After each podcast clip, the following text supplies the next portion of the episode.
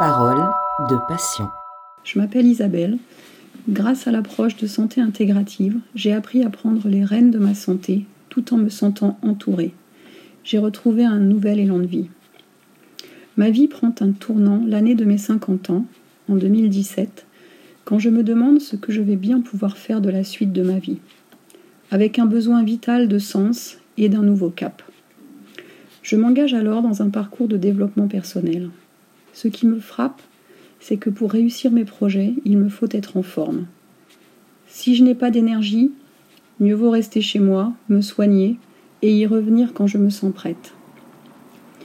Or, confrontée à des problèmes de santé chroniques, des fragilités ORL et digestives, un déficit immunitaire, mon énergie se concentrait sur mon travail, mes proches et mes batteries à recharger régulièrement. Je décide alors de me concentrer sur l'amélioration de ma santé. Mon tout premier objectif, zéro antibiotique en 2018.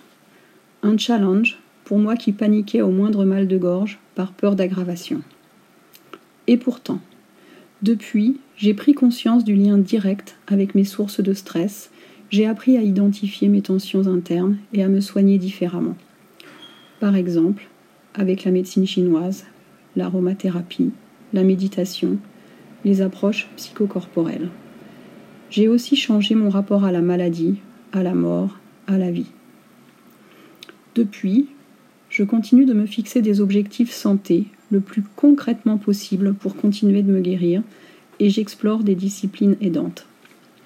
J'ai délaissé SOS médecin et l'ORL et j'ai permis à mon médecin traitant d'affiner son diagnostic.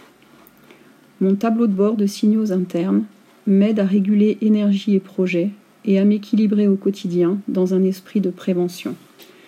Sans le savoir, j'ai suivi un parcours de santé intégrative où j'ai accédé à plus de ressources internes et d'appui professionnel pour réaliser mes projets, pour transmettre à mon tour avec confiance en la vie.